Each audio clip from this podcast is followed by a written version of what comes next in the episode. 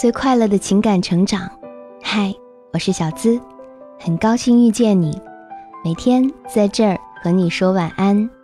你可以在微信公众号搜索“小资我知你心”，也可以在微博搜索“小资我知你心”，姿态万千的“资”哦。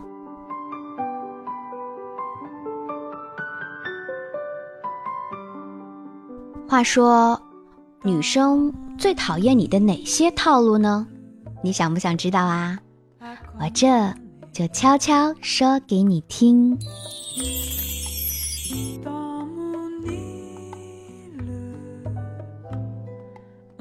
才认识没几天就表白，在不确定我感觉的情况下，公开场合摆蜡烛表白，带着一帮人咋咋呼呼，像绑架一样。你不和我在一起，我就跪在你家门口不走。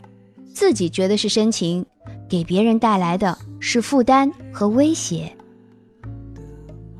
只知道说喜欢，然而并没有什么实际行动。如果没回应，他就马上能换另外一个人。用歌词填情书，广撒网，遇到一个女生就说我喜欢你，坐等上钩。明明我过得很好，他却偏偏用非主流的伤感套在我身上，说我一定很孤独、很寂寞，只是外表逞强而已。我操！我每天欢乐的跟狗似的。我又穷又丑，还不思上进，但是我爱你，对你好啊。隔壁那个高富帅只是看上你的脸。说说，你讨厌男生的？哪些撩妹套路呢？